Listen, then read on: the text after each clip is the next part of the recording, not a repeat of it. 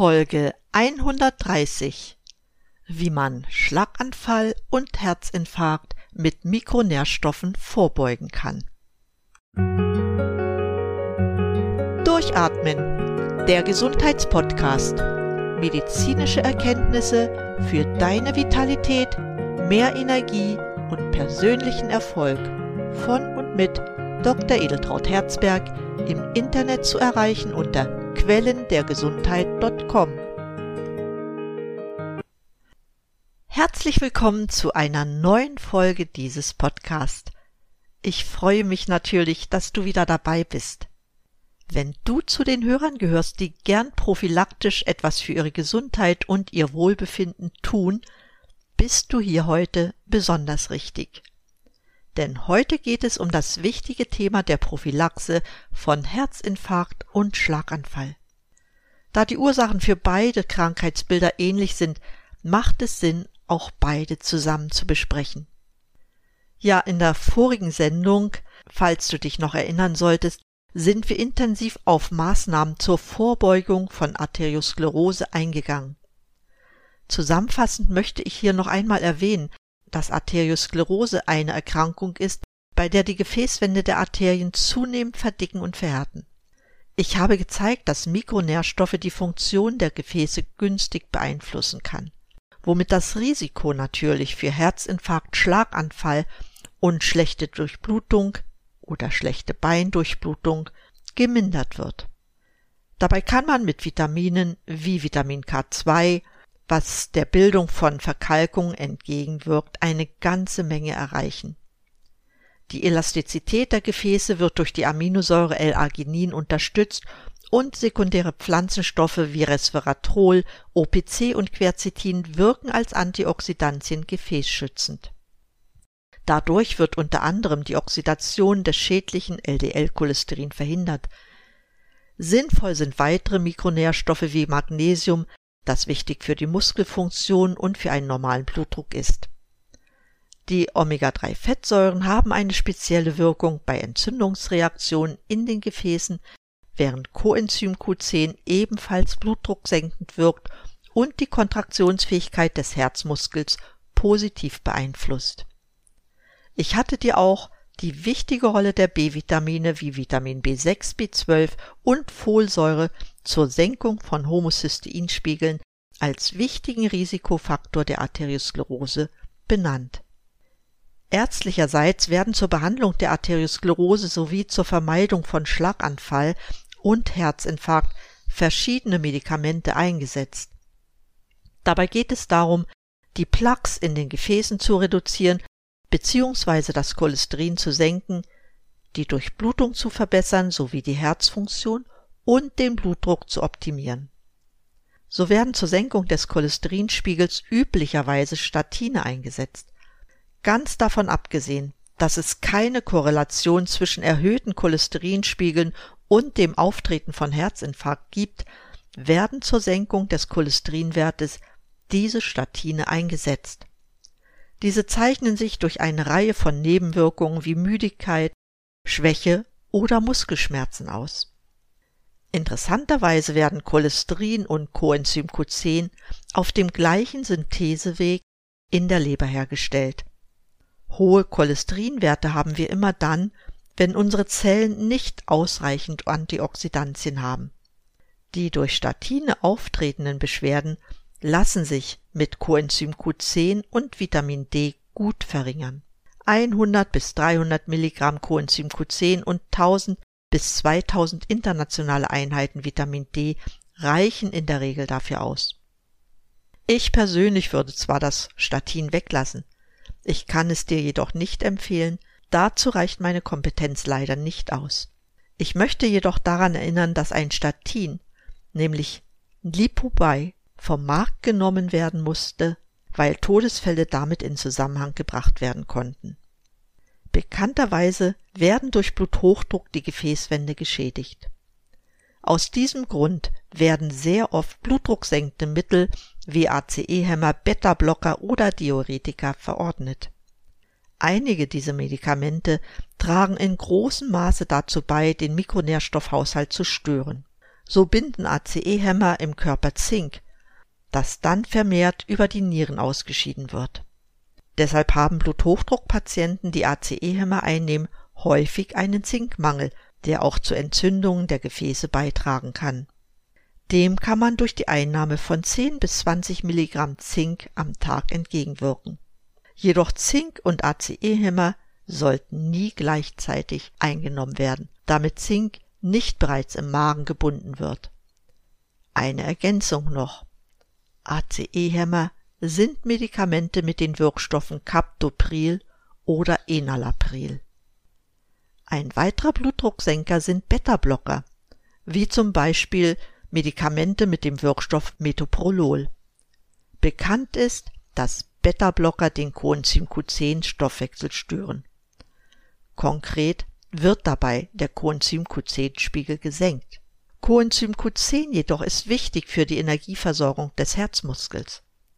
Wer also Beta-Blocker einnimmt, sollte unbedingt mit Coenzym Q10 supplementieren. Pro Tag sind deshalb mindestens 100 Milligramm Coenzym Q10 sinnvoll. Zum Blutdrucksenken werden häufig auch Diuretika, also Entwässerungsmedikamente verordnet. Diese senken den Blutdruck, indem sie überschüssiges Wasser ausscheiden. Diuretika haben aber auch den Nachteil, dass sie wichtige Mineralstoffe und Vitamine ausschwemmen. Deshalb empfehlen Mikronährstoffmediziner begleitend zu Entwässerungsmedikamenten einige Mikronährstoffe einzunehmen, die ich dir gerne verrate. Das sind unter anderem 10 bis 20 Milligramm Zink, 200 bis 400 Milligramm Magnesium, 40 Milligramm Vitamin B1, 1 bis 15 Milligramm Vitamin B6, 100 bis 200 Mikrogramm Vitamin B12 und zuletzt auch noch 200 bis 400 Mikrogramm Folsäure da durch Entwässerungsmedikamente auch die Kaliumwerte sinken und es zu einem Kaliummangel kommen kann, empfiehlt es sich, die Kaliumwerte im Blut regelmäßig überprüfen zu lassen und nach Rücksprache mit dem Arzt Kalium zu supplementieren. Gern verweise ich an dieser Stelle auch noch einmal auf meine Sendung über den Bluthochdruck. Wichtig ist es, auch bei Bluthochdruck ausreichend Wasser zu trinken. Bei vielen Menschen trägt allein diese Maßnahme dazu bei, dass der Blutdruck sinkt. Hör dir bitte nochmal die Sendung 127 dazu an. Um Schlaganfällen und Herzinfarkt vorzubeugen, auch dann, wenn man schon einmal davon betroffen war, dafür gibt es weitere Mikronährstoffe zu berücksichtigen. Zu den Faktoren, die diese beiden schlimmen, ja lebensbedrohlichen Ereignisse hervorrufen können, gehören der bereits erwähnte Bluthochdruck, Diabetes mellitus, Zigarettenrauchen, Vorhofflimmern, Erhöhung der Homocysteinkonzentration. Auf einen vorbeugenden Effekt für die Normalisierung des Blutdrucks und eine Normalisierung der Homocysteinkonzentration bin ich bereits früher eingegangen. Natürlich spielen in der Prävention von Herzinfarkt und Schlaganfall auch Ernährungsfaktoren eine wichtige Rolle. Dazu zählt ein hoher Obst- und Gemüseverzehr oder besser die Umstellung der Ernährung auf Logikost. Dazu werde ich eine Sondersendung gestalten. Deshalb gehe ich hier nicht weiter darauf ein. Da die Versorgung mit Mikronährstoffen eine wichtige Bedeutung für die Prävention und auch zur Verhinderung von Komplikationen nach einem Schlaganfall oder Herzinfarkt hat, gehe ich jetzt noch einmal auf einige Stoffe ein, die bisher von mir noch nicht benannt wurden. Dazu gehören einige Aminosäuren wie Cystein, Taurin und Glutaminsäure. Diese haben teils gute antioxidative Wirkungen, vermindern die Wirkung freier Radikale und tragen somit zu einem besseren Zellstoffwechsel und einer optimalen Energieproduktion bei. So wurde für Cystein in einer großen Studie gezeigt, dass zum Beispiel das Schlaganfallrisiko sinkt. Die Aminosäure Taurin, du erinnerst dich, ich erwähnte sie in Zusammenhang mit Magnesium, hat außerdem eine neuroprotektive, also eine neuroschützende Wirkung. Sie ist ein wichtiger Osmoregulator und beeinflusst die Bewegung von Ionen. Außerdem reduziert das Taurin die Spiegel von Entzündungsmolekülen und reguliert die intrazellulären Kalziumkonzentrationen. Das alles sind Eigenschaften, die in der Pathophysiologie des Schlaganfalls eine große Rolle spielen. Auf die Bedeutung von B-Vitaminen für die Reduzierung von Homocysteinspiegeln bin ich bereits mehrfach eingegangen.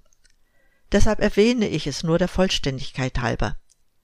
Nicht bewiesen ist, dass Vitamin B1-Mangel für das Müdigkeitssyndrom bei Schlaganfallpatienten verantwortlich sein könnte. Häufig wurde jedoch ein Vitamin B2-Mangel nachgewiesen. Deshalb ist die Supplementierung mit B-Vitaminen bei Mangelzuständen unbedingt notwendig. In Bezug auf Homocysteinspiegel bei Schlaganfall- und Herzinfarktpatienten konnten auch Defizite in den Vitaminen B12 und Folsäure nachgewiesen werden. Hohe Homocysteinwerte gelten seit einer Studie aus dem Iran von 2013 als eigenständiger Faktor in der Entstehung von Schlaganfall und Herzinfarkt, weil dadurch die Gefäßfunktion stark beeinträchtigt wird. Die Einnahme einer Kombination aus den Vitaminen B6, B12 und B9, also Folsäure, senkt den Homocysteinspiegel. Wichtig in der Prävention von Schlaganfall und Herzinfarkt ist die Reduzierung des oxidativen Stress.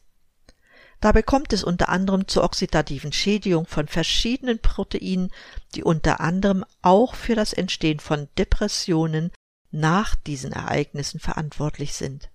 Einige Spurenelemente spielen in der Prävention ebenfalls eine große Rolle. Dazu gehört zum Beispiel das Selen, das gute antioxidative Eigenschaften hat und in neurodegenerativen Prozessen nach Schlaganfall eine Rolle spielt. Darüber hinaus gibt es auch einen Zusammenhang zwischen dem Selenspiegel und der Homocysteinkonzentration. Gezeigt hat sich ebenfalls, dass auch Eisenmangel das Risiko für Schlaganfälle erhöht. Magnesium jedoch bietet einen gewissen Schutz, wie ich es schon mehrfach betonte. Eine wichtige Substanz habe ich bisher noch nicht erwähnt, nämlich das Vitamin D.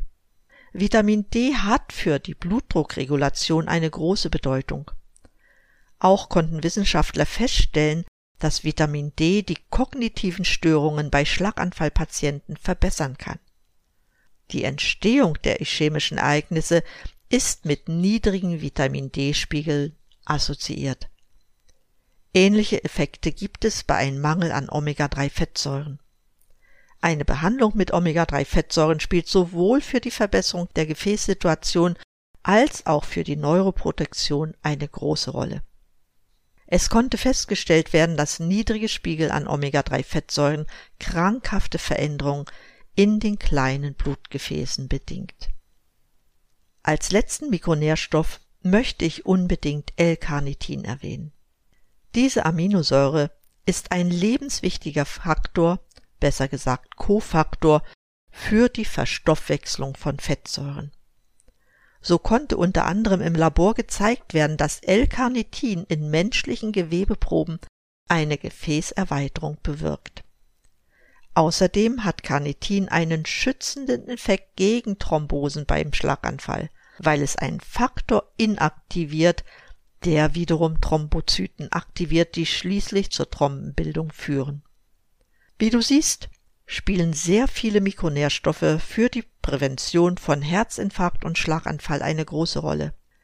Wenn Menschen die Befürchtung haben, dass ihnen solche Ereignisse drohen könnten, sollten sie zuallererst jedoch ihren Lebensstil verändern. Gesunde Ernährung und moderate Bewegung sowie die Vermeidung weiterer Risikofaktoren wie Rauchen, Alkohol, Drogen und Stress tragen schon viel dazu bei, dein Risiko zu vermindern. Wenn du wissen möchtest, welche Nährstoffe dir fehlen, ist manchmal eine Laboruntersuchung notwendig. Eine Vollblutmineralanalyse gibt dir wichtige Hinweise auf Mineralstoffdefizite. Magnesium kannst du immer probatorisch einnehmen. Wenn nach der Einnahme Durchfälle auftreten, war die Dosis definitiv zu hoch. Lass unbedingt den Homocysteinspiegel bestimmen und auch den Omega-3-Index. Dann weißt du, ob du B-Vitamine und Omega-3-Fettsäuren benötigst. Vitamin D-Mangel haben 80 Prozent der Menschen in Deutschland.